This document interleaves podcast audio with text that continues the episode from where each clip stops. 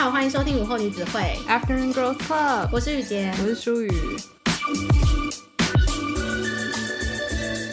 你当初是怎么选择要念英文系的啊？其实主要是因为英文是我就是所有科目里面最好的，然后刚好我那时候就一直在思考，我到底要读服装设计系呢，还是要读英文系？因为因为我对文学也很有兴趣。然后后来我就觉得说，文学刚好是一个它是一个很实际的技能，然后又是我喜爱的东西，所以就因为这个简单的原因，我最后选择读英文系。但是其实因为我们今天刚好要讲跟语言学习有关的主题，那我觉得我比较特别的是，虽然我是读英文系，但是其实我从小到大最喜欢的文化，应该说我经营在的文化，其实就是比较是台湾的偶像剧啊，台湾的流行文化，然后还有日韩居多。就是当然我也会听国外的东西，可是其实跟我身边大部分的人比起来，我接触到的欧美影集啊，还有欧美的音乐的那个量是非常非常非常少的，所以我觉得这是比较不一样的地方。我我因为呃当初一起去美国的时候，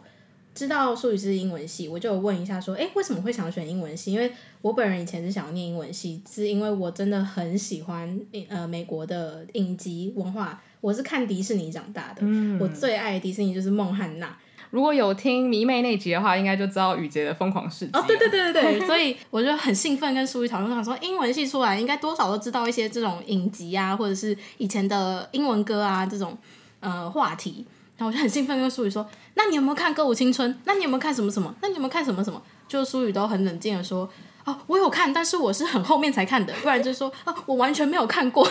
对，就是我迪士尼其实真的严格来讲，我真的疯过的东西只有《歌舞青春》，而且。我迷歌舞青春的时候大概是国二，就是全世界都已经迷完歌舞青春的时期了，嗯、然后就只有我一个人，就是默默在网络上不小心看完，我就说怎么会有这么好看的东西？然后大家都说，呃，这不是就是八百年前的东西吗？怎么还会有人在看？所以我永远都是很落后，不然就是我可能大学或者大学毕业我才看很多人心中的童年迪士尼经典。然后，他爱到不行，他已经大学了还爱到不行，然后大家就会觉得呃神经病吗？所以我从小是比较看柯南啊，啊长大的小孩，就是我当然迪士尼勉勉强强会接触，可是我主要还是比较偏就是亚洲文化底下影响比较多。那你觉得你算是从小对英文就特别有兴趣，还是你其实也是苦学一番的？我觉得我从小对英文是有兴趣的，但是比较仅，其实就真的很仅止于英国的文学、英美的经典文学。除了这一块之外，其他部分我其实几乎很少涉猎。所以就是我我的兴趣刚好就比较也算是比较窄一点吧，因为我觉得我身边大部分会读英文系的朋友啊，其实就是真的是从小看呃，例如说美国的影集长大的，所以这就刚好。跟我很相反，因为像我现在有 Netflix 账号之后，我才看了很多大家从小到大就是爱到不行的影集。像我最近就很爱那个 The Big Bang Theory，然后我就觉得说天哪，就是已经它整个都已经完结，然后我才疯狂爱上它。然后反正我永远都是很俗气的，就是落后大家好几拍。然后我就觉得说，我一个读英文系的人，然后超级超级晚才接触到这么多美国文化里面大家很受欢迎的东西，其实蛮好笑的。但因为你就是比较喜欢文学吧？对，所以就变成是说我接触的很多东西其实不是偏流行，而是偏比较就是其实比较古代的东西。所以有时候我跟，例如说我在美国跟朋友聊天的时候，他们都会觉得很好笑，因为我不会跟他们聊影集在演什么，都会说，所以你最喜欢珍奥斯汀书是哪本？你喜欢小妇人吗？就是我就会 对，我像阿嬷。其实我有发现，就是当我们在用英文对话或者是在英文的环境当中的时候，我有发现。你的用词或者是你讲话的方式都比较像是还蛮教科书范本的，嗯，就是你你问，呃，怎么讲，不太会有俚语吗？嗯。嗯，像是我我不知道，我就很容易被当下的氛围感染，嗯，所以我就很常会说出一些可能，呃，我不知道，就是我很爱说，哦，我很喜欢说 damn 哦，嗯，但是你我真的从来没有在淑语口中听到他说 damn 哦，真的吗？我觉得我还蛮常讲，你很少讲哎，真的，哦，嗯。哇，我讲话怎么那么干净啊？而且你也不太骂脏话，因为我也是一个很爱骂脏话。哦，对，因为我对我从讲中文、英文都不太骂脏话。嗯，对，所以我觉得我在讲英文的时候，我偏向讲话的语气比较正式。嗯，对，我觉得这个这也跟我在英文系受到的训练有关系。其实我觉得语言讲话的习惯，其实会跟你的环境就是有很大的影响。像我讲中文的话，我其实也不知道什么风格，就是一般的风格吧。但是讲英文的话，比较偏正式，是因为我大部分说话的时候都是在做报告或是讨论正式的事情。嗯、然后我喜欢的东西刚好也比较不那么流行面向。当然，如果是讲化妆的话，那个差很多，因为我学英文大部分都是。呃，看 YouTube 的化妆影片，嗯，然后要不然就是看英美文学，所以就是会有两个很大的极端。但是我很少看 sitcom，所以我讲话就比较不会，比较比较不会是那么俚语式或者比较轻松的方式。当然我讲话不会说真的很像老学究，但是就是那个风格。我自己觉得你讲话的时候一个。可能也是因为从小不看 sitcom，嗯，所以真的有差别。是你平常用英文讲话的时候，也不会喜欢用嘲讽式的方式。对，我其实不太喜欢用 sarcasm 讲话。对，因为我其实个人个性，我觉得其实也跟看什么节目有关系。像其实喜欢看 sitcom，跟喜欢看康熙长大的小孩。嗯，我发现其实讲话都会特别的有嘲讽的那种风格。嗯，嗯，嗯，然后像我从小，因为我们家没有第四台，我真的。康熙对我来说是一个，就是我大概从头到尾能完整看过的不到十集，所以其实我跟我身边很多朋友讲话的时候，其实我觉得非常有趣，因为我本身讲话非常非常的不讽刺，嗯，所以就会跟他们呈现一个极大的对比。你知道我以前真的从来也没有想说我我是不是有点太讽刺，但就是每次跟你在一起的时候，会觉得说天哪，我超坏的，我真的觉得我就是一个很很没有被康熙文化，然后还有美式嘲讽文化影响的小孩，真的真的对。这样听起来好像我讲话很有礼貌，希望如此啦，就是应应该听得出来吧？对，但我觉得就是开场其实就想要闲聊一下，其实就是小时候看什么东西，或者是你长大一路上很喜欢的某一个文化，例如说你喜欢日韩影集还是喜欢欧美影集，其实我觉得会对我们说话的方式影响很大。就算你不是英文特别好的人，其实我觉得如果你是从小看美式那种。嘲讽幽默长大的啊，你就算讲中文，你也会有那个调调。就是其实它比较像是一个文化上的影响，而不是说实际上你可能很常看韩剧，很常看美剧，你的韩文或英文就会非常的顶尖。其实比较像是对你内在思考的影响。我觉得思考方式还蛮影响蛮大的。嗯。嗯，今天其实就是要讲一下我们今天的主题。我的标题非常的好笑，叫做“语言学习面面观”。因为我就是你用错语气了，是语言学习面面观，手还要左右摆动。我就是一个超级八股的俗气老屁股，就是最爱这种超烂标题。嗯，对，所以我想要跟就是雨杰稍微讨论一下，从小学习语言是什么样的一个历程，然后你是属于哪一种小孩呢？刚刚说的哪一种小孩，其实就是你会觉得自己在成长过程中是属于爸妈从小就把你送到双语学校，然后告诉你说英文很重要，你一定要把英文学好，还是爸妈就是比较介于中间，就是哦读书加油，还是就是放任不管，相信你自己会做得很好。我学英文最大的动力真的是来自于我非常喜欢看英呃美国影集跟听美国的歌，然后我不知道，我觉得我比较。属于不正统学习语言的人，就是因为太喜欢看那些剧，然后加上我自己是一个听觉学习的人，所以基本上我听过的东西我都还蛮容易记住的。可能也是因为我很小开始接触那些呃英文的内容，所以小时候记得的东西，因为我我觉得看影集很好学英文的一个方式是，当你单字量还不太多的时候，可是你用听的，然后画面看到的东西加上中文字幕的辅助，你可以很快的联想到说 tree 树。Tree 树就是你不会好像是单纯的在背单词说 tree 树 tree 树，可是你的面前没有树的画面，所以你很难去做到联想。可能也是因为这个关系，所以我呃我其实真的不太背单字的，所以跟书语比起来，我单字量真的很少。就是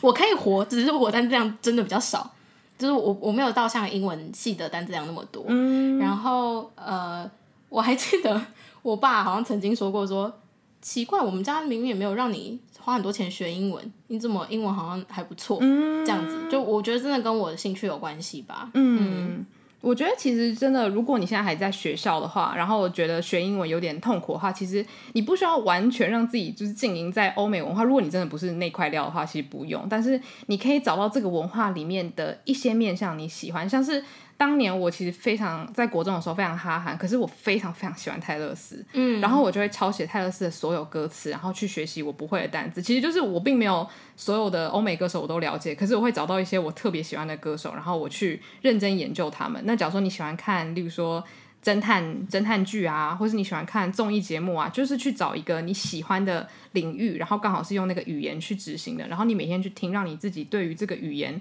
是熟悉的，你不要害怕它，其实就可以了。而且其实我觉得我小时候对英文也没有特别的注意，但是我比较像是就小时候我上的的确是双语幼稚园，可是幼稚园教的英语没有那么多。嗯、那后来也是因为持续有在上英文补习班，那我可能接收到的教呃接收到的英文教育就。比一般人可能时间还长，但又加上，其实我我小学的时候从来不觉得自己英文好，国中的时候我也不觉得，是呃一直到高中考多益的时候才突然间觉得，诶，怎么好像还可以应付？嗯、然后大学考学测或者是职考的时候，就觉得，诶，好还可以应付，还可以应付这样。然后后来出国也发现，呃，生活上我没有问题，所以小时候的英文对我来说，它只是我去接触那些我喜欢的东西的一个工具。直到长大后，我开始发现，它不只可以让我接触我喜欢的东西，我可以借由这个语言去了解到更多不同有趣的事情的时候，我再去钻研这个语言的动力突然间变得很明确，我也更愿意去多接触这跟这个相关的东西。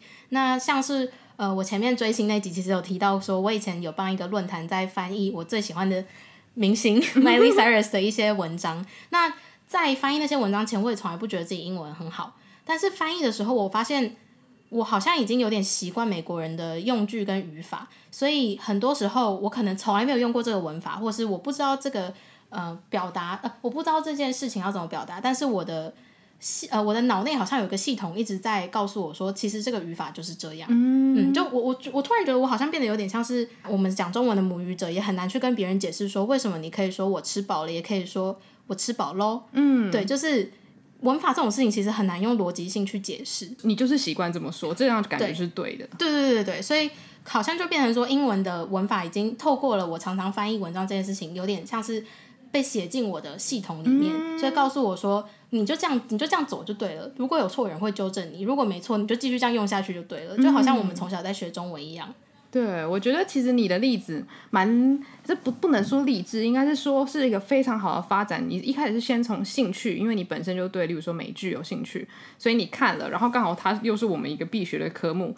所以你学了之后，你也领悟到说，哇，这个科目对我来说真的重要。嗯、所以从兴趣到学习，再到领悟到重要，又有动机，嗯，所以这是一个很自然而然的那个叫什么循环嘛，你不会觉得说。天啊，就是例如说数学，我学不好，我考不上好大学，所以我必须努力学习，嗯、是一个痛苦在促使你去学习。但是英文对你来说并不是。然后像我的话，因为我从小并没有上双语的学校，然后我爸爸是比较是属于苦读英文的人，然后他因为他自己知道英文好的重要性是什么，然后他从小并没有说有很好的资源，所以他长大很努力自学。所以从小就是真的，我爸算是我偶像吧，就是他真的是靠自学让他的英文变得很好，然后他就会跟我讲说，哦，所以我们可以先接触文学，因为我爸其实就是带是带领我进入文学的一个很重要的人，所以我的喜好其实跟他喜好有很大的重叠。爸爸真的有个温柔的内心哎，所以我爸就是喜欢古典文学，然后他不看 sitcom，所以就是我算是被他影响，所以他就会跟我讲说啊，我们要看。好，莎士比亚儿童版，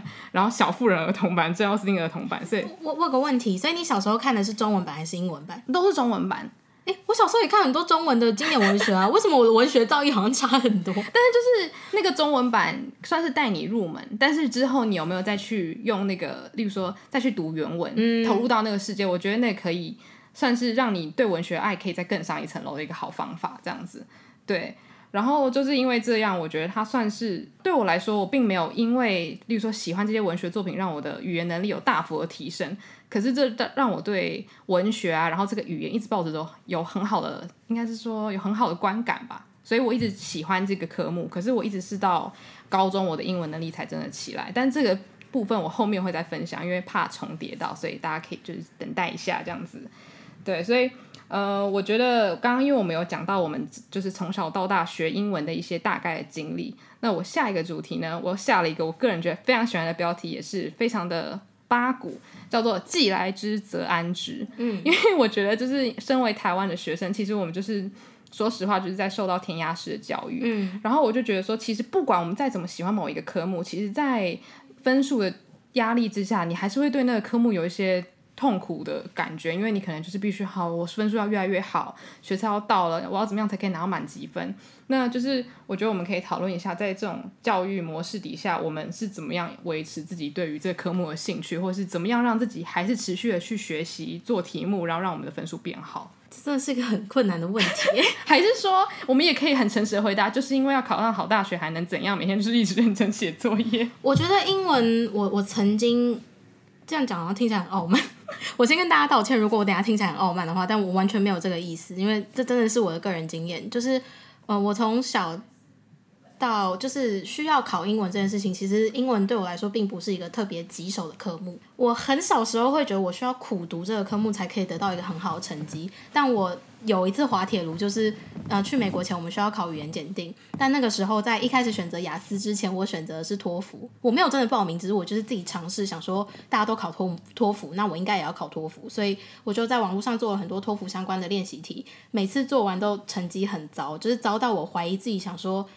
我是不是英文真的很烂，才会就是好像我我连一个完整的句子都写不出来这种感觉。因为托福的单字对我来说真的太难，还有真的单字真的很晦涩，这是真的。对，就是我托福的单字真的是我从来没有接触过的单字，然后我也觉得我以后不会用到。然后加上我说过，就是我其实不是一个正统背单字的人，所以我背单字，如果你叫我用英文呃中文这样去背的话，其实我背得很慢，那我就没有办法那么快速的去适应托福这个体系。然后那个时候我非常的挫折，因为我就觉得我如果考不好托福的话，那是不是我就没有办法去美国，我也没有办法。有点像是完成我小时候的梦想，就是我一直从十三岁开始，我的梦想就是可以希望可以去美国生活这样。后来我就是还是发现了雅思，然后雅思 对我来说真的比较熟悉啦，所以我后来是去考雅思的。但当然考雅思我也背了很多不一样的单字，只是呃我以前对自己的写作非常没有信心，然后那时候为了考雅思，我也是训练了很多写作，才慢慢的又找回对写作的自信。但我一开始写我也是就是写我有兴趣的，写一些日记，写一些。自己撰写，自己撰写跟麦莉相关的新闻，就是写一些呃比较偏有点像是新闻稿的方式去。其实其实我从来没有跟人家分享过，所以我现在有点害羞。哦，我觉得超棒的啊，超级棒的。对，就是因为因为其实雅思它是属于一个比较，它的写作是比较生活化，但是又不会到好像你真的就是流水账在叙述今天做什么事情。它其实是一个蛮需要逻辑去写，就有点像在写一个论文。那它的如果你要考雅思的话，可以听听看。就是他他的写作其实是分第一部分是通常是图表题，然后是叙述，就是他会给你一个图表，不管是折线图或者圆饼图、长条图，那你要去叙述说这个图里面是呃他在讲解什么事情。那你下面的写法其实就有点像新闻稿，有点像是要写说今天我们透过这个图表内可以看到什么样的事情。所以我觉得那时候对我来说，练习写新闻稿是一件很有效的帮助。因为其实我以前你要写趋势啊这种形容词很少。那因为呃为了练习这个时候，我的形容词变多，然后我也我也就是写作有进步这样。然后他后面的文章也通常都是问一些比较需要有大纲式的写法，像是我后来考雅思那天那次的题目是问我说，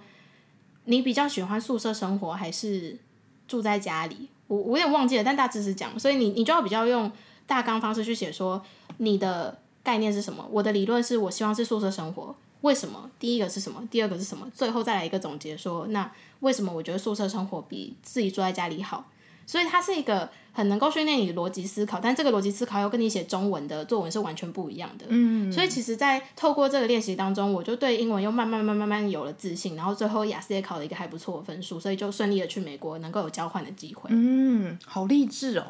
而且我觉得这这个对大家来说应该非常实用，而且我真的大力推荐文学院的学生去考雅思，因为我本身就是考托福。嗯，然后就是考托福，因为我个人不喜欢托福的原因，其实是因为你必须要对机器说话。就是考口说的时候，然后我个人觉得，其实跟人说话的时候比较没有那么紧张，嗯，因为跟机器说话的时候，你会觉得说，呃，你有听到我在说话吗？可是机器不会跟你说有，所以你就是会觉得很怪，我不太喜欢那种感觉。然后刚好又是它的主题比较包罗万象，然后又有很多科学。所以就是，如果你是文学院，然后你不太喜欢阅读科学相关文章的话，我觉得雅思会相对好很多。雅思文章，特别是阅读文章，也都没有到很科学。嗯，有有呃比较多社会学的东西。对，可是社会学的话，我觉得文学院的学生还算可以 hold 得住，啊、对不对？是是是，那当然。而且雅思，我觉得雅思比较像是偏向考你的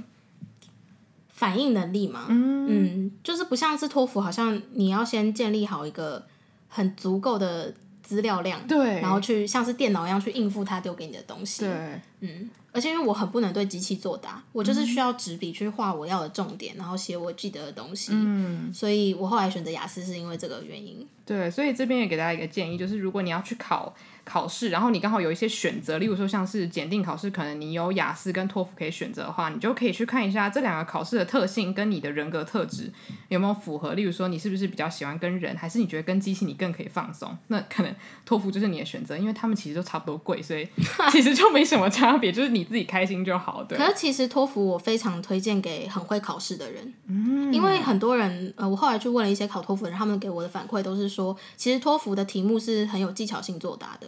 嗯，因为像雅思，其实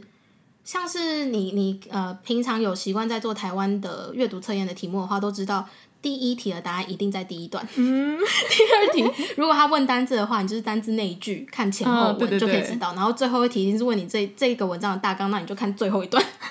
就是总数是什么？就是这就是会做题技巧的人，他如果这么会考试的话，那托福真的很适合他。因为雅思，我我一开始写雅思阅读题的时候也不太习惯，因为雅思真的就是要你。看完一篇文章，然后他再来问你一些小细节的东西，所以你需要慢慢去找那些答案是什么，比较融会贯通的感觉。对对对对对对，嗯，所以这真的是给大家一些参考，因为刚好我们考完这个考试没有说算隔很久，所以还有一些建议可以给大家这样子。有点久，大概也有快三年，三年吧，嗯，差不多三年。对，但是还是有一点参考价值。嗯，那因为刚刚雨洁说到是他考呃托福、雅思那阵子的事情，那我自己的话是在国三升高一那阵子很挫折，因为。从国小、国中的教材跳到高一，其实老实说对我来说真的很大一步，尤其是因为我没有补习，所以我学到的所有东西其实就是我自己看的课外书跟学校教的东西。所以我那时候我还记得我高一第一次看到课本还有那个四千单的那一本的时候，我是吓烂，因为好多好多好长的单字，好像嗯、呃，我记得有什么，反正光是从 A 开始就一大堆。我跟你讲，A 一开始就有点吓人。对，abortion。对然后就很多，然后什么 achievement、abolish，然后就各种，然后我想说，我们真的可以背那个顺序出来，背不起来。abandon，对。然后我们班上有一个女生好厉害，她每一次都考一百分，而且她就是很默默的，然后老师都会说，就是她很厉害。然后我就觉得，说为什么会有这种天才？就是我那时候是真的受到打击，因为我觉得我的脑袋我真的消化不了这样的资料量。后来我就发现，其实人类脑袋能做到的事情真的蛮多的，就是其实就是在那个。衔接点，因为可能因为我没有补习，像有补习的人，可能他就不会觉得那么跳那么大一步，因为他们会比较超前。可是就是你给自己一段时间，我后来发现最适合我自己的学习方式是，我要把字念出来，或者是我要听到音档，因为像很多教材其实都会附音档，所以我可能就听音档，然后跟着念，会帮助我背得很快。然后还有会做单字卡，所以通勤啊或者是坐车的时候，我都会看那些单字卡。后来就有找到比较适合自己的学习方式，慢慢去克服那个中间跟大家觉得那个很大的间隙。然后才慢慢追上，就是觉得说，诶，我学习的速度好像可以跟得上教材了。然后后面到了国，诶，高二、高三要开始准备升学考试的时候，又开始 遇到第二个挫折，就是要写作了。然后写作那个时候，其实也是像雨洁说的一样，其实就是从简单的东西开始。你写长的文章写不好，那肯定就是你句子写的不好。所以你先从写句子开始，能够把句子写对。因为像我还蛮感谢我高中的英文老师，他其实就是常常跟我讲说，其实你不用真的很担心你整篇文章写的怎么样，你先看你简单的句子问题出在哪里，先把简单的问题解决了，你简单的句子。写的出来了，那你再看看你可不可以把这个句子弄得词藻更加优美。可是如果你简单的句子写不出来，你却想要用一大堆很厉害的副词，你的文章只会看起来就是像一团烂泥。所以其实我真的就觉得说，先衡量自己的实力，然后呢，你先用最简单的字词。为什么雨杰笑得这么开心？我想到你之前，因为好淑雨在呃美国的时候有兼差，是帮某补的呃补习班线上改那个 高中生要考学测前那种练习的作文，嗯、然后。我第一次看他改的时候，我想说，哇，这个真的很累，但我没有想到是那些作文真的荒谬的很好笑。对，就是因为我自己有改过很多学生的作文，所以我知道说很多学生他其实真的很努力，但是他在还不不懂得写句子的时候，就开始插入非常厉害的片语。哇，有些片语我想说这什么意思？就很冷门的片语，然后不然就是很厉害的副词。我想说天哪！你连就是主词该放哪都不知道，你怎么知道这么厉害的副词？但是就是你要先搞清楚顺序，就像是你一定要先说先知道怎么说我今天去高雄，你才可以说我今天去高雄看了一个超级厉害的展览。你不能就是没有先搞清楚先后顺序。我觉得就是要给自己时间，然后一步一步慢慢来。因为我有学生是最好的。我有一次 书里在改的时候，我就想说跟他一起看一下好了。然后我就看到他就是一直很用力的在打字。我想说怎么就是是这个学生很需要一些指教吗，还是什么？然后我就发现他在上面注解的地方打说：“请问你是这个意思吗？” 就是完全看不懂对方想表达什么。有时候我真的会。怒，因为就会觉得说一句简单的话，为什么不用最简单的字？有时候写作不是用艰难字才是最好的，中文写作也是一样啊。如果你整篇疯狂用四字成语，老师也会说就是请停止吧，对不对？因为我觉得这，我那时候看到，我想说，哇塞，你这工作真的好累，你还要猜学生的心思。对，我想说，哇，我还要会读心术，真的很累。所以就是经验谈，就是从我改学生的文章，我就发现很多人是很有野心的。可是语言学习这种事情其实没有捷径，所以你反而就是循规蹈矩的话，你更容易学得轻松，因为你不会一次给自己施加很多压力，觉得说好，我现在就要立刻可以就是进行 TED Talk，然后明明就是连介绍自己的就是家庭背景都有点痛苦这样子，对啊，就是要知道怎么样循序渐进的学习才是最好的，对，嗯，而且我觉得像。刚刚书宇有提到一定要循序渐进这件事情，是那时候他在改那个考卷的时候，我好像问过他说，所以这个是学生每个礼拜都要交，对不对？就一个礼拜交一篇，嗯、还是两篇？差不多一一两篇好像是。对，然后我那时候听到之后就觉得，天哪，这个强度好高哦！要是我应该会受不了。结果后来看了之后，果不其然，有一些真的感觉就是乱写，嗯、就是他为了交作业而交作业，他也没有在认真思考，他就觉得他只要有写东西上去就好。其实那个很效果非常糟。对啊，因为我每次就是看到书宇在改那样文章的时候，我就会觉得你还不如不要写。对，我就会觉得说，那你给我一个空白，或者是。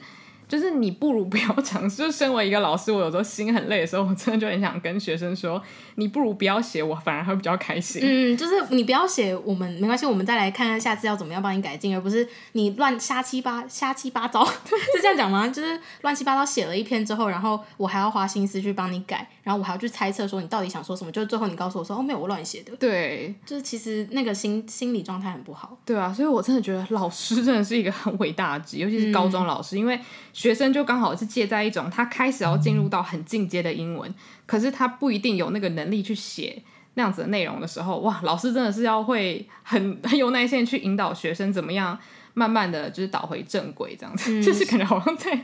教化拍音啊，没有啦，但就是给大家一些学习上的的建议。如果说刚好是高中生在学习写作的话，对，因为像刚刚说每个礼拜都要求两篇的话。我觉得就是刚刚书宇讲的，台湾的英文教育真的还是属于非常填鸭式的。嗯、就是我今天教完你这个文法，你回去就是要给我会。对，你没有道理，你就是要会。我明天考你就是要知道为什么。然后你如果对这个还有疑问的话，那你就是你不好，你不认真念书。嗯、就是你好像不能去反思说，那我可不可以这样讲？对，那我可不可以这样写？就是我我一直都记得以前考卷不是都会最后会有那个翻译吗？一句一句、oh、改翻译是一件很难的事情，可是。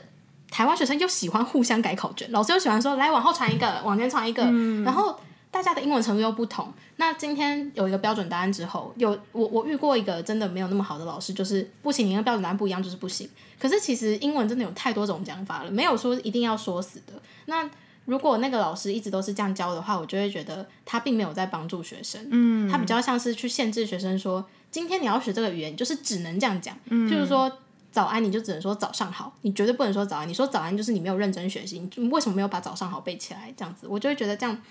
不应该是一个这么死的东西。对啊，就是语言它其实是很活的，而且以前是错的东西，也许现在就变对了，因为就是有点像是三人成虎，本来本来诶，像英文里面就超多原本大家觉得说是错的东西，然后讲久了就变成俗语了。就是其实语言的变化是很大的。那老师如果这么限制学生，原本可能他其实造出来那个翻译是对的。然后老师说没有，可是这跟正确答案不一样，他可能就以为那个文法是无法使用的，你就是在剥夺他学习的机会。嗯，对啊，所以刚好因为我们在讲到学习啊，还有高中教育，我们就可以进入到我们下一个。好，我有写了一个标题，我好开心，叫做“如果不是赢在起跑点的话，就要像法拉利姐一样杀出一片天。” 哎，法拉利姐这首歌是什么？是哎，法拉利姐的歌是什么啊？好不重要，我我忘记了。我本来想说现在我想唱一段，但我完全忘记。但是因为我昨天就一直在想说。因为我昨天在就是在更改我的标题，然后我就想说，好，这一段，因为我想要跟大家分享一些学习英文的比较奇怪的招数，因为毕竟认真的招数我们前面就讲，就是循规蹈矩，好好读，因为学语言真的没有捷径。可是因为我觉得有时候如果我们要呃。就是 要要赢过一些赢在起跑点的人，我们需要使出怪招。我想说，有没有人是用很怪的方式爆红的？就是法拉利姐啊，对，所以我就觉得说，okay, okay, okay. 好，要像法拉利姐一样杀出一片天。所以有没有一些什么学习语言的比较奇怪，或是比较琐碎的小招数可以跟大家分享的吗？你有没有自己觉得很有趣的方式？考到我嘞！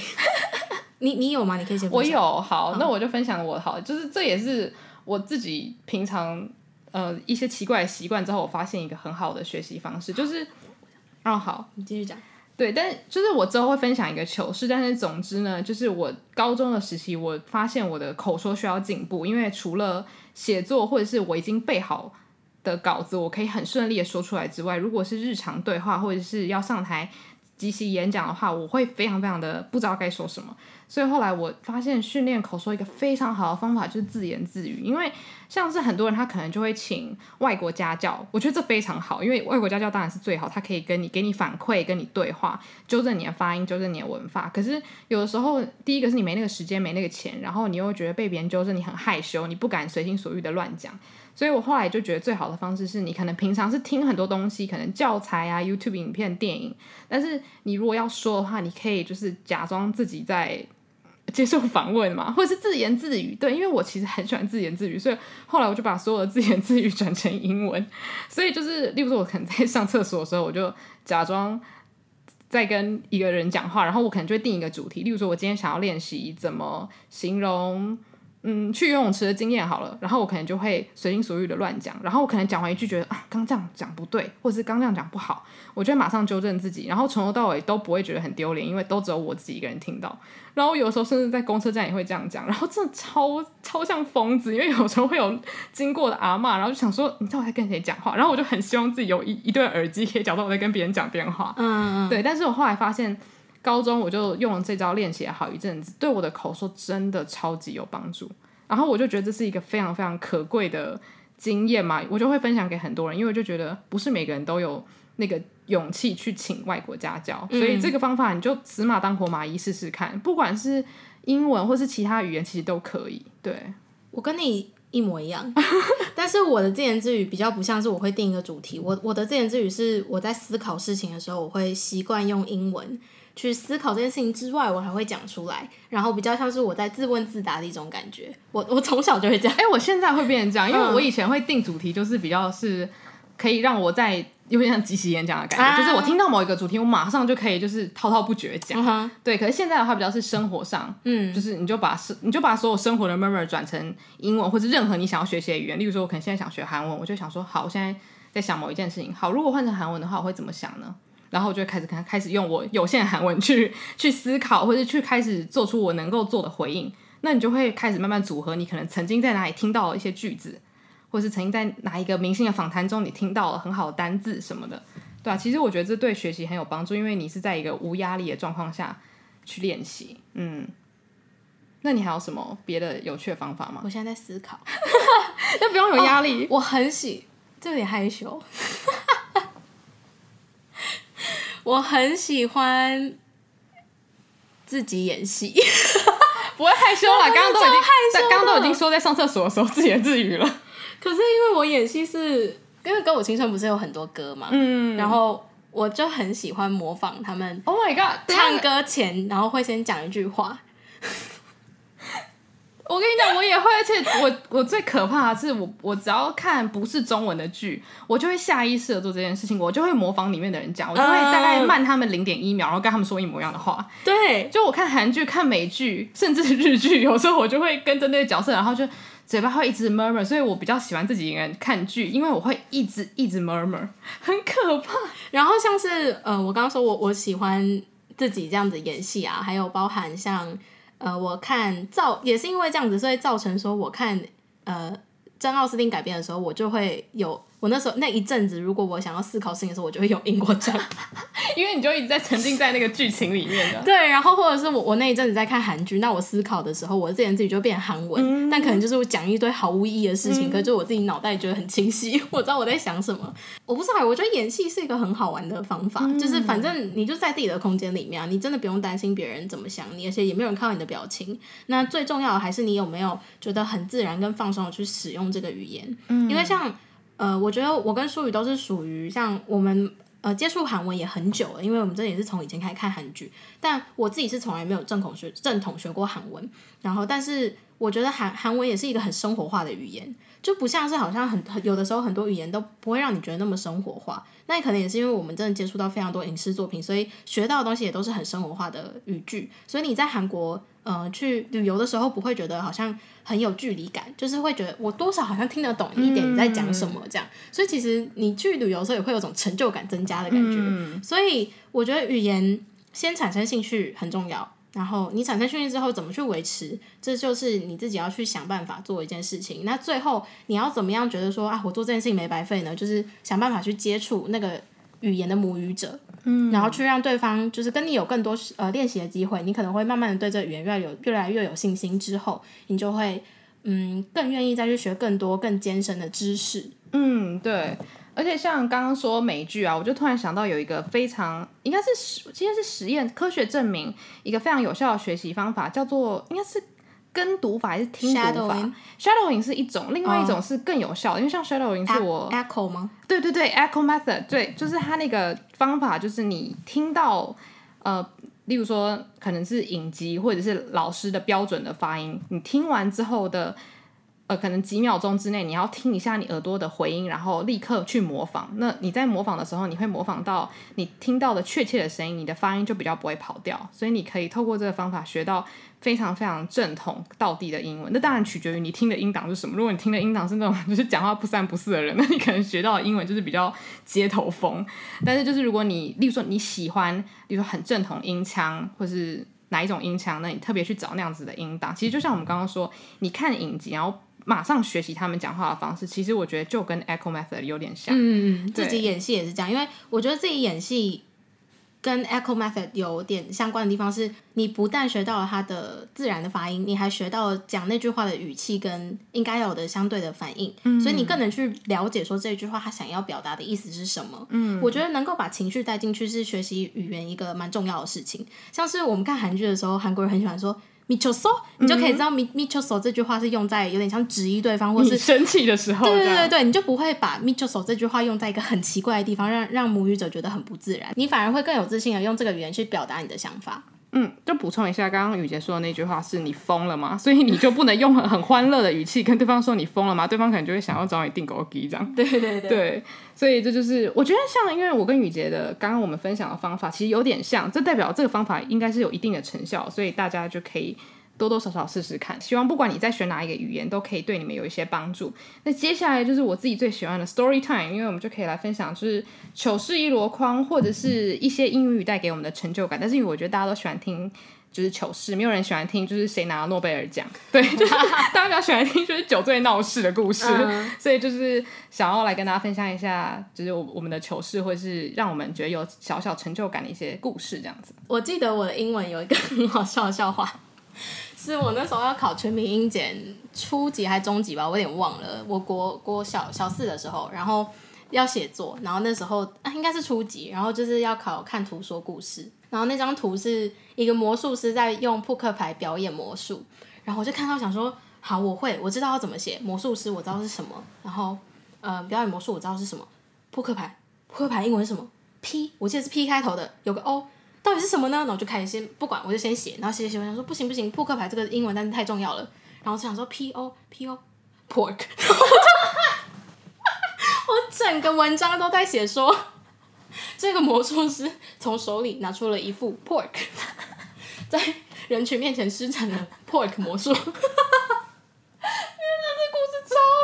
好笑，其实我已经听过，但是我现在还是觉得好好笑。然后我那时候就是心里还就是我手有冒冷汗，但我就想说不管不管不管，就是应该就是 pork 啦，我记得这个字，它一定就是这个字。然后之后就交出去了嘛，然后交出去我就很紧张，我就我妈就问我说怎么样考怎么样，我就说应该考应该不会过，然后最后写作是七十分刚好过，然后我想说天哪，主考官欣赏我的 pork，因为我觉得如果是老师哦，他一定知道你就是那个字想不起来，但是其实你只要那个字想起来，整篇文章应该就没有问题。我现在知道是 poker，p p p poker face。而且就是，其实你刚刚讲到那个 pork 的事件，我就觉得，其实大家在学生时代应该都有经历过。你就是知道那个字就是的开头是什么，可是你就是想不起来它后面是什么。就有些单字，就是你在考试的时候，你的脑脑袋就是突然回路没有通，就会觉得说，就像我知道是 P O，那后面到底是什么？所以你就会拼出很荒腔走板，然后你自己也觉得很丢脸。可是你没有办法，因为你就是要在考卷上写些什么啊，总不能就空白就这样丢出去，或者是遇到那个字你就空白。嗯，对，所以就是我觉得这是一个大家应该都可以很有连结感的一个状况。但也是因为这样，所以我强烈推荐大家真的不要担心。呃，我不会这个单字怎么办？就像是你写作文的时候，中文作文老师会跟你说，你如果真的忘记这个字怎么写，那你想另外一个同义字去写就好了，不要写这么难的，你的分数也不会糟，总、这个、比你空白还要好。这状况天天都发生在我身上，因为我写作文超常忘记，就是中文字要怎么写，尤其是对啊那种比较难的字的时候，我就会想说没没差，反正就同义字一大堆。嗯，对啊，所以英文也是一样，就是很多时候真的，我觉得就回到一个很励志的标题，就是。你你一定要尝试去做这件事情。如果你什么都不做，那你就拿不到那个分数。对，真的就是就是，就算你用最就是像小 baby 的单词也是一样，语言就是一个你能够沟通你就赢了。对，不管你是用高级还是低阶的单词，你能够表达自己的意思才是最厉害的人。对，那我的故事没有那么的好笑，但是就是比较，它对我来说是一个很耻辱的瞬间。现在已经没有那个感觉，但是对我当年的我来说就是很冲击很大。但反正就是高二的时候。因为我一直都是英文小老师，然后那时候英文老师就说有演讲比赛，然后我知道我们班上刚好，因为其实我们学校有英文实验班，然后我不是实验班的学生，所以就是实验班里面就有非常多可能是从小在国外长大的学生啊，或是从小就是英文就是。对，是第二母语，呱。呱对，就是顶呱呱的学生，所以他们一定都会有人去参加比赛，然后每一班好像都可以派一个人，然后那时候我们还要，我还要跟班上另外一个讲英文超好听，就听了会怀孕的那种男生要 PK，然后我最后还把他 PK 掉，我现在就是心里想说，到底发生什么事情？就他真的讲英文就是会让人怀孕这样，然后结果我就去参加比赛，然后呢，比赛第一阶段就是要背稿，就是他有一个题目，然后就写好，然后背起来，然后上台讲，然后第二阶段就是即席演讲。然后第一阶段就反正就顺顺的站在台上，然后把该讲的讲完。我那时候觉得说，对这一部分我完全 hold 得住，只要我写出来，我背得出来都没有问题。结果即席演讲的时候，他就是给你十五分钟，然后给你看一张图片，然后让你上台，可能再花十分钟或是五分钟解释这张图片的故事。结果我就完全脑袋一片空白，我不知道该怎么办。然后我看到前面两个好像都是英文实验班的学生。天呐，他们给我上台，然后讲一个就像是寓言故事一样的，就他你给他一张图片，他就给你全世界那种感觉，真的很厉害。然后英文的语速快到不行，然后对于当时的我来说，我光是听他们讲英文，我就觉得羞愧的想要就往无地自容。对，然后其实我觉得是一个非常非常差的心态，因为每个人的起点都不一样，不应该因为自己的起点比别人低就厌恶自己。但是反正当时我就是觉得很很羞愧，就我一站到台上，我除了就是大概花两句话解释这张图片发生什么事，我再也讲不出任何话。然后下面的老师看着我的眼神，就是有一种，就是你，你怎么会来加？你这瞎妹来这边干嘛？就后面的人也许表现的跟我差不多，嗯、但是我就忘不了老师那个眼神，就是就是觉得你很你很就是你来这边到底要干嘛？就是你你会英文吗？那种感觉，所以我就觉得。哇，就是原来我还这么不足，所以就是真的差不多是从那个时期开始，我就知道说口说这种东西真的是要花时间训练，所以我才会呃有像刚刚说的一样，我可能就会更强调，例如说在没有人的时候，我会很努力的用英文去对话，然后让自己的英文变好。也是其实很感谢这件事情，因为如果没有这件事情的话，我肯定是不会去读英文系的。嗯，真的，嗯，那它算是一个人生转捩点。对，真的是因为这件事，我现在才能说。因为我现在是职业是一个英文老师啊，但就是我觉得这一件事情真的让我的口说有真的超级超级大的改变，对，所以我觉得有时候就是人生中很丢脸嘛，或是很耻辱的瞬间，其实是可以提醒你自己，其实你还很不足，就是有时候真的就是你能力不够，然后你你还可以再进步更多，你才会觉得很受伤这样子，对。所以就是共勉之啦，对，就是一些糗事分享，就是就算你在 所有就是一堆学生还有老师面前出了出了个大糗，但是你的英文还是可以慢慢变好的，就是没有什么事情是很糟的这样子。嗯，对。应该要应该让你讲那个故事，然后我们用欢笑结结束这个回合哎。但是反正就是希望，如果你现在还觉得你的语言能力不够的话，其实不管从什么时候开始都可以。其实有很多人是像我爸爸，他也是到了他开始出社会工作之后，他才开始训练自己的英文，让自己英文口说越来越好啊什么的。其实就是什么年纪开始，只要你有心都可以。可是我想要跟大家讲的一件事情是，我一直都蛮有感触的，就是我觉得。嗯，大家不要认为自己英文不好，就好像矮人家一截，或者是会去觉得说啊，你英文真好，你一定是个很厉害的人的这种心态。因为我觉得英文或者是不管任何语言，它对于人来说，对于我们来说，都只是一种工具。你其实没有这个工具，你也可以想办法闯出自己的一片天。你不一定真的需要靠这个工具才可以去得到你想要的成功。虽然说现代社会可能大家觉得英文真的很重要，如果你不会英文，你没有办法跟外界沟通，但是。如果今天你学习英文的时间，或者是你就是很痛恨英文，你没有办法去呃理解这个语言的话，那没有关系啊，你可以花这个时间去钻研你更喜欢做的事情。那你有，你也可以在你喜欢的那个方面有自己的成绩，那跟你的英文好不好真的一点关系都没有。对啊，就像我刚刚说的，我自己现在回想起来，其实我觉得当时自己的心态是很不好的，就是看到英文好的同学就自就觉得自己是不是很笨，好像是低等生物一样。嗯、对，我觉得这就是。这个社会有的时候会给我们一些这样子的暗示，就是如果你的英文不够好的话，就代表你你你这个人不够好，嗯、你不够高级，嗯、你不够国际化。可是说真的，有那么多翻译的东西，其实你如果完全不会英文，可是你很努力的去吸收新知，你的国际观可以比会说很多语语言的人还要开开阔很多。嗯，对啊。所以其实最后我的结语其实就是想要。跟大家聊聊，就是英文能力不等于视野开阔，也不等于聪明才智，也不等于国际观。但是这些事情当然都是可以画上等号的，只是这些东西不能够因为一个人英文好而就是全部都画上连接这样子。嗯嗯，对，因为就像是刚刚提到的，你今天英文好，其实不代表你可能会主动去接受很多呃国际上面的资讯，因为我可能英文好，可是。我我我的英文好只局限在我爱看的影集，那就代表我有国际观吗？应该也不是吧，我只是对于这个文化有了解而已。但我了解的文化也是非常特定的啊，就是美国的文化或是英国的文化。那对于美英其他地方是不是就不存在？对我来说，所以我就不是一个具有国际观的人啊。那可能对于其他人，他们。英文不好，可是他们会看报纸啊，他们自己会上上网找新闻啊。那现在翻译的东西这么多，你会你的报报纸每天给你的资讯也很多，还有国际新闻也很多。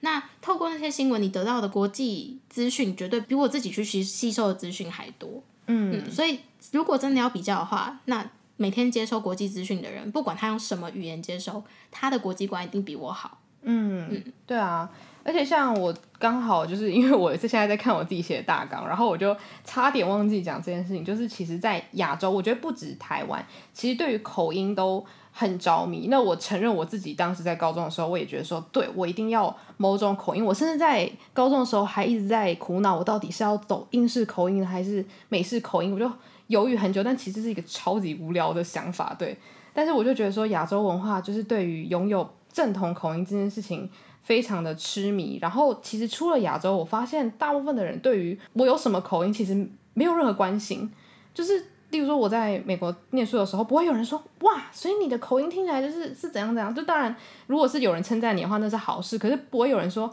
哇，所以你你的口音是怎么样怎么样，对你说话的方式做任何评论。大家在意的是你说的东西有没有内容，你这个人是不是个好人，你有没有有趣，有没有幽默感。然后，就算是口音很重的欧洲人，没有人在乎，因为他们很好笑，大家都想跟他们当朋友。大家是在意你这个人的内涵到底是怎么样子，所以我不会觉得说，哦，欧美地区就是比较好。只是我觉得这方面是我们可以学习的。他们对于口音的在意程度其实相对低很多。我觉得可能对于他们来说，毕竟英他们知道英文是国际上使用的语言，所以我我去美国有发现一件很有趣的事情，是美国人的。第二外语能力其实真的很差，所以他们都会认为说，你今天有办法来美国念书，那你就已经很厉害了，因为你在他们眼中，你不断会自己的母语，而且你的第二外语程度还是可以来国外求学的。对他们来说是一件非常难的事情，因为他们要花很多很多时间才有可能把西班牙文更精进啊，或是法文练到最棒啊，然后能够出国念书这样。所以，嗯、呃，我觉得我们亚洲人应该要对自己有更大的信心，就是不应该。把语言或者是讲英文这种事情局限在说你口音一定要百分之百的正确，你才敢跟别人说。嗯，今天的重点真的是你能不能够清楚表达自己的意思，还有你想要说的话。然后还有一点是，我觉得美国人的想法其实。要太换到我们台湾人自己想法的话，很简单啊，就是台湾到处都有口音不一样的人。嗯，我们用中文对话的时候，我们也不会因为他的口音去评断他。对啊，我们不会说哦，你南部腔，你你怎么这样讲话啊？什么，或者是会讲说你台北人用字怎么这么艰深？我们不会去讲，不会去评论这个事情，一切都是关于你的个性、你的人，我才决定要不要跟你当朋友，要不要跟你来往。那既然是这样子的话，那为什么大家要害怕说，我今天口音非常不到地，是不是大家就不能接受我？觉得我好像是个。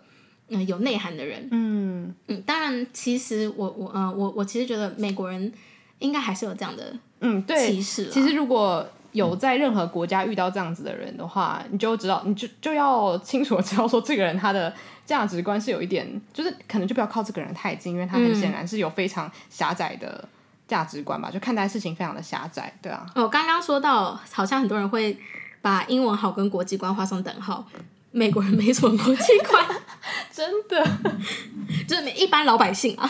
就是他们可能呃比较偏欧洲的事情知道的很多，嗯、然后亚洲的话就是呃最好还是不要问，不然怕问了就是你会气到就不知道该怎么办。但但我们我对我们来说也是啊，我们对非洲可能也不太了解，可是我们对欧美也比较了解，嗯、就是呃大家都差不多，最后就。想要带到一个，就是像如果大家很喜欢看 TED Talk 的话，应该可以发现，其实蛮多各个国家，不只是欧美地区的讲者，其实蛮多就是各国可能他们是到美国求学，或者是他们可能是在，例如说像是近藤麻里会，哎呦，近藤麻里会有上过 TED Talk 嘛？但他有进行过很多演讲，那他们都他们的母语都不是英文，可是因为他们非常有内涵，所以他们把英文当做一个传播讯息的工具，然后他们很努力用他们。所知的单字去表达他们的想法，但他们其实他们讲出来的东西是非常非常有智慧的，所以你就可以知道说，其实一个人的语言能力并不等于他所能表达出来的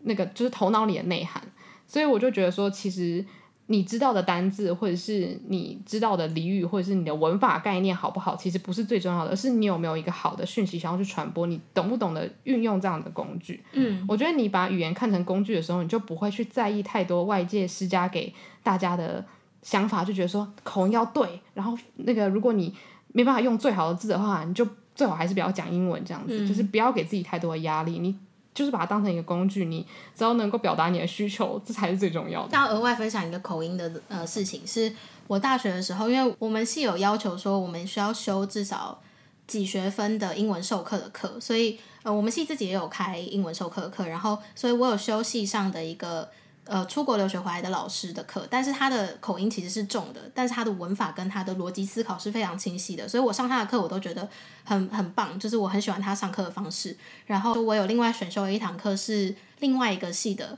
老师开的，那他也是一样国外留学回来，然后他讲话就真的完全没有口音，可是他的逻辑思考跟他的语言建构就没有。我们系上的那个老师那么的清楚，然后你可以很明显的知道他学习英文的方法，或者是他对英文的了解就没有像是我们系上那个老师那么透彻。他可能学习的方法就像是我一样，就是看影集啊，或者是比较生活化的学习。所以在授课的时候，其实那个用字的力度是会有点不够的，因为毕竟你在讲课的时候还是需要用到很多不同的形容词跟解释去告诉学生说今天这个理念是什么意思。那像是我，我就是完全不能用英文授课，因为。我我的形容词很少，所以我没有办法用不同的形容词去解释说，那这个东西代表什么意思的话，其实学生很难去吸收。那两个比较起来，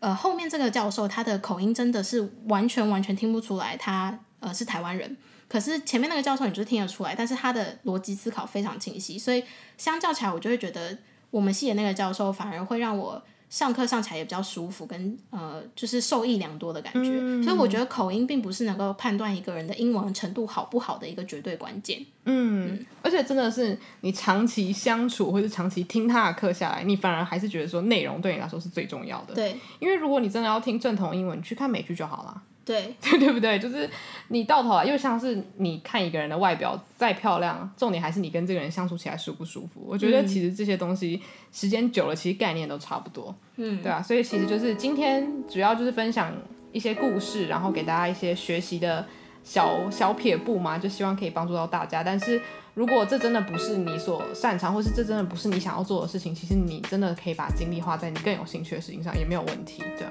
真的，就是很多很多事情都是需要花时间去成就他的成功。嗯。我觉得有第二外语专长的人，他绝对也不是一蹴可及的。那你今天有自己的专业的话，那你也不是一蹴可及啊。那你为什么不以自己为傲呢？嗯，嗯对啊，所以就是。就算你不喜欢英文，你可以学习别的语言。不喜欢别的语言，那你就去找自己有兴趣的事情。所以今天这个就是给大家一些建议，可是不用觉得说哇，所以英文真的重要到我们需要就是花我们一辈子的时间去，就是例如说找到我们跟英文之间的关联，还是说我热爱英美文化里面的哪一块？就是其实听完之后你就当做参考，但是人生怎么过还是你自己的决定，这样。没错。对，所以就希望大家来享受这一个小时，大概一个小时左右的。Podcast 对，然后希望大家有美好的一天，祝大家事事顺心，学习什么都可以得到很好的成果。对，如果你是学生的话，就不要太紧张，不要太有压力，然后循序渐进，放轻松，然后希望大家都可以找到自己喜欢的科目。对，希望大家都可以学会怎么样自言自语跟演戏。对，好，那我们今天的节目就到这边告一个段落喽。如果你有任何就是。想要跟我们分享学习语言的方式，或者是你想要跟我们分享你学习不管是语言或是其他技能的一些心路历程，都欢迎来信给我们。没错，好，那我们今天的节目就到这边告一个段落。那我们午后女子会散会。